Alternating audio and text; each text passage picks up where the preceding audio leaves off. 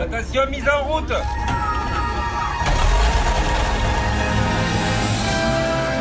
Merci d'être euh, avec nous au rendez-vous d'Objectif Ciel, votre émission du dimanche, votre magazine consacré à la légende de l'aéropostale, le début du XXe siècle et la légende de Guillaumet, euh, de Didier Dora et puis bien sûr Syntex, la légende, la saga Syntex qui continue dans Objectif Ciel avec toujours le concours de Fabrice Crous, euh, chef d'escale du côté de l'envol des pionniers à Toulouse-Montaudran. Bonjour Fabrice.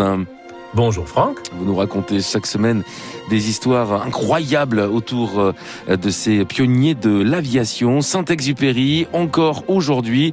On va évoquer la fin de Saint-Exupéry.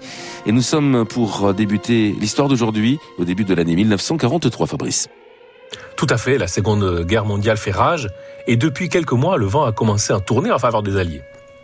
De New York, où il est exilé depuis deux ans, Saint-Exupéry trépigne. Il voudrait revenir en Europe et prendre sa part dans la lutte contre le nazisme. Il a beau voler de succès en succès sur le plan littéraire, pilote de guerre, best-seller américain, et il est en train de mettre la dernière main au Petit Prince, lui aspire à autre chose. Syntex a une conception exigeante du devoir qui lui commande de s'engager physiquement et pas seulement de se payer de mots. D'ailleurs, il a de plus en plus de mal à supporter ce qu'il appelle le panier de crabes de New York, où les Français se déchirent sans fin entre camps irréconciliables. Il se trouve que depuis le mois de novembre 1942, les Américains ont pris pied en Afrique du Nord. Pour Saint-Exupéry, il n'y a plus qu'un choix possible, rejoindre les armées françaises combattantes. sauf que le problème, c'est que visiblement personne ne l'attend vraiment. Non, et surtout pas les gaullistes, qui lui reprochent sa méfiance envers le général de Gaulle. Alors Saint-Ex essaye de faire jouer des appuis, notamment du côté du commandement américain. Et c'est finalement un envoyé du général Giraud, à ce moment-là le grand rival de De Gaulle, soutenu par les États-Unis, qui va lui entreouvrir la porte de l'armée d'Afrique. Bon, sans attendre que les discussions avec le général Bétoir, le nom de l'émissaire, aboutissent, Syntex se quête d'un uniforme de l'armée de l'air et de toutes les fournitures dont il aura besoin. Son ordre de mobilisation finit par arriver début avril, et il embarque quelques jours plus tard dans un convoi américain avec quelques épreuves toutes fraîches du Petit Prince, direction l'Algérie. Comme en 1940, il a obtenu de haute lutte le droit de participer à la guerre, Enfin, c'est ce qu'il croit, parce que ses protecteurs ont d'autres projets pour lui. Lui rêve d'être affecté dans l'unité dans laquelle il a combattu pendant la campagne de 40, le groupe de reconnaissance 233, où servent encore quelques-uns de ses camarades de l'époque. D'ailleurs, quelques jours après son arrivée, il file les rejoindre dans le sud de l'Algérie, où ils sont basés pour une soirée de retrouvailles. Mais le général Giraud, qui est le commandant civil et militaire en Afrique du Nord, lui propose d'entrer dans son cabinet à Alger. Bon, inutile de préciser que Syntex refuse et que l'entretien se passe, euh, disons, pas très bien. C'est un euphémisme. Restez avec nous. Le retour au 233 de Syntex, c'est à suivre.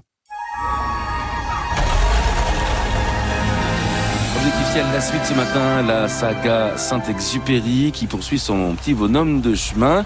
Et on retrouve notre Antoine de Saint-Exupéry, un peu mal embarqué hein, pour euh, sa campagne d'Afrique, Fabrice Crous. Ah oui, tout à fait. Il a contre lui les gaullistes, mais aussi les Américains. Et ça, c'est plus grave, parce que le groupe de 33 a été intégré à une unité de reconnaissance américaine sous les ordres du fils du président Roosevelt en personne. Bon, en réalité, ils n'ont pas grand-chose à lui reprocher, sinon d'être trop vieux. Il a 43 ans, quand la limite d'âge fixée pour piloter est de 35 ans. À juste titre, hein, quand on connaît le nouvel avion utilisé pour les missions d'observation. Il s'agit du Lockheed P-38 Lightning. Un avion ultramoderne très performant qui vole à 700 km/h à plus de 10 000 mètres d'altitude et qui soumet les organismes des pilotes à des conditions extrêmes. Rien que pour s'installer aux commandes, il faut enfiler un harnachement spécial avec l'aide d'un assistant. Et s'il n'y avait que l'âge, Syntex est aussi perclus de mots hérités de ces différents accidents d'avion.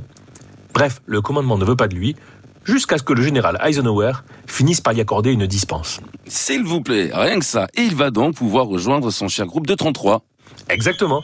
Il retrouve le service actif après sept semaines d'entraînement.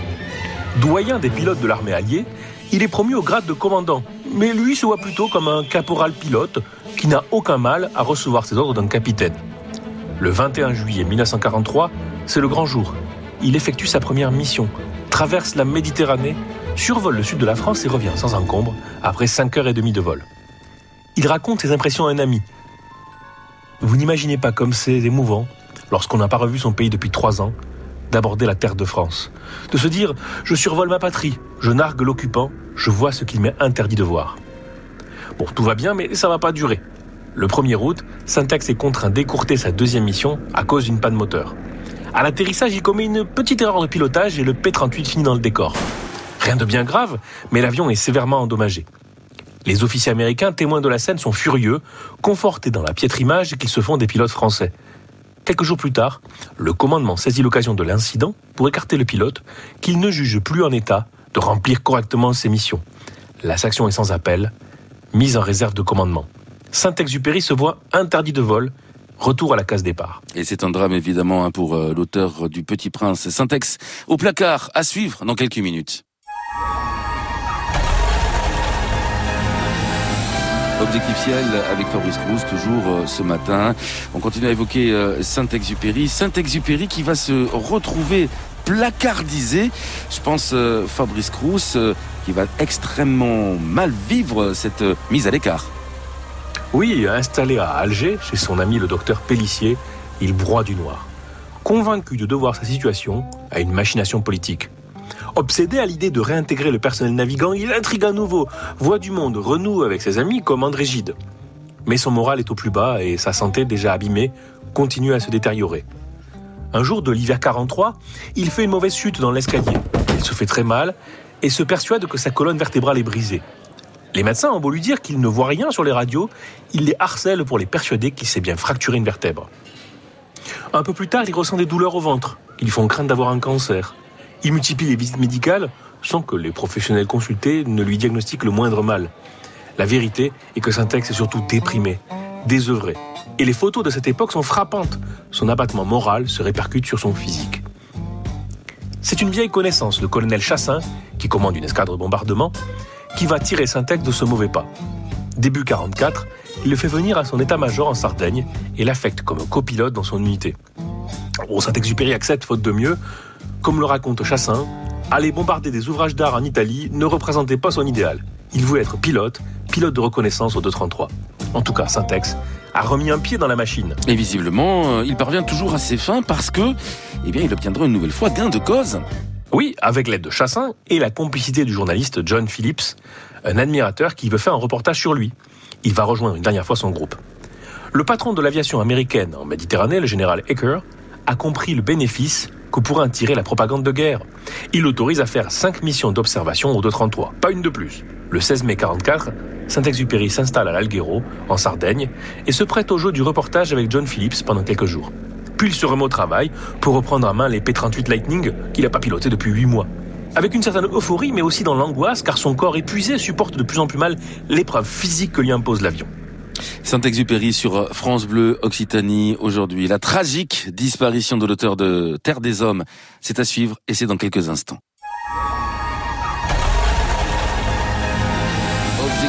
Ciel, dernier rendez-vous ce matin, toujours euh, en compagnie du mythique Antoine euh, de Saint-Exupéry. La tragique euh, disparition, la tragique fin de Saint-Ex, c'est ce que on évoque avec vous Fabrice Cruz, parce que quand il a repris du service Saint-Exupéry en, 1944, il avait vraiment l'impression d'être à sa juste place, il n'y a pas d'autre mot. Oui, tout à fait. Son humeur oscille entre un vrai bonheur qu'il partage avec ses camarades de l'escadrille lors de soirées mémorables où il n'est pas le dernier à festoyer, et le désabusement qui transparaît dans les messages qu'il adresse à ses proches. Il recommence à voler le 6 juin 44, jour du débarquement de Normandie. Cette première mission photographique doit l'amener au-dessus de la région de Marseille, mais elle tourne court quand son moteur gauche s'enflamme. Le P-38 se montre un avion capricieux, et durant ces semaines, Saint-Exupéry multipliera les incidents de vol. Le 29 juin, jour de ses 44 ans, une panne de moteur du côté d'Annecy l'oblige à rentrer à basse altitude, risquant d'être pris pour cible par la chasse allemande il se trompe de route et survolant le nord de l'Italie, rapporte de cette mission des renseignements de grande valeur sur les positions de l'ennemi. Parfois les avaries ont du bon et cet exploit par accident, si on peut dire, lui vaudra une citation à titre posthume. C'est exceptionnel. Et puis finalement, hein, Saint-Exupéry va dépasser largement son fameux quota de 5 missions au 233, hein, Fabrice. Oui, il effectue une neuvième mission le 18 juillet. Bon, cette fois sans histoire. Mais tout le monde sent que ce n'est plus raisonnable, qu'il a atteint les limites de ce que son état de santé lui permet de faire. Même les pilotes dont il est le plus proche, comme son ami Gavoil, s'inquiètent pour lui. On imagine un stratagème pour l'empêcher de voler. Le mettre au courant du prochain débarquement de Provence, ce qui lui interdirait automatiquement de vol, pour ne pas risquer de divulguer les secrets au cas où il serait capturé par les Allemands. Mais obstine. Avant que ce plan soit mis en œuvre, le 30 juillet, il est désigné pour une dixième mission le lendemain. Ce soir-là, il sort très tard dans la nuit, au point que son remplacement est décidé. Mais le 31 juillet au matin, Saint-Exupéry se présente à l'embarquement après une courte nuit. Bon, ben, on l'aide à s'installer dans le cockpit de son P-38 et il s'élance à 8h45 pour un vol qui doit durer 4h30. Si je suis descendu, je ne regretterai absolument rien. À l'heure prévue, la base n'a aucune nouvelle de pilote. Le temps s'écoule, dans l'angoisse, et à 14h30, tous ont compris que l'avion ne reviendrait pas. Le pilote est déclaré disparu en mission de guerre. Saint-Exupéry est déclaré officiellement mort pour la France un an plus tard, le 30 août 1945. Cette nuit-là, je ne le vis pas se mettre en route. Il s'était évadé sans bruit. Mais c'est beaucoup plus tard que le mystère de sa disparition s'éclaircira un peu. En 1998, un pêcheur marseillais remonte dans ses filets la gourmette de l'écrivain. Cette découverte incite à faire de nouvelles recherches et en 2003, on finit par retrouver au large des Calanques de Marseille les débris de son avion, peut-être abattu par un chasseur allemand. Saint-Exupéry sur France Bleu Occitanie. Merci beaucoup Fabrice Crous pour euh, encore une fois aujourd'hui être revenu sur euh, la mémoire de l'immense Antoine de Saint-Exupéry. Rendez-vous à prolonger sur francebleu.fr et également sur le site internet de l'envol des pionniers, l'envoldespionniers.com. L'aéropostale dans tous ses états, c'est chaque dimanche. Du coup, c'est dimanche prochain aussi sur France Bleu Occitanie à partir de 9h. D'ici là, belle semaine à vous Fabrice Crous. À dimanche.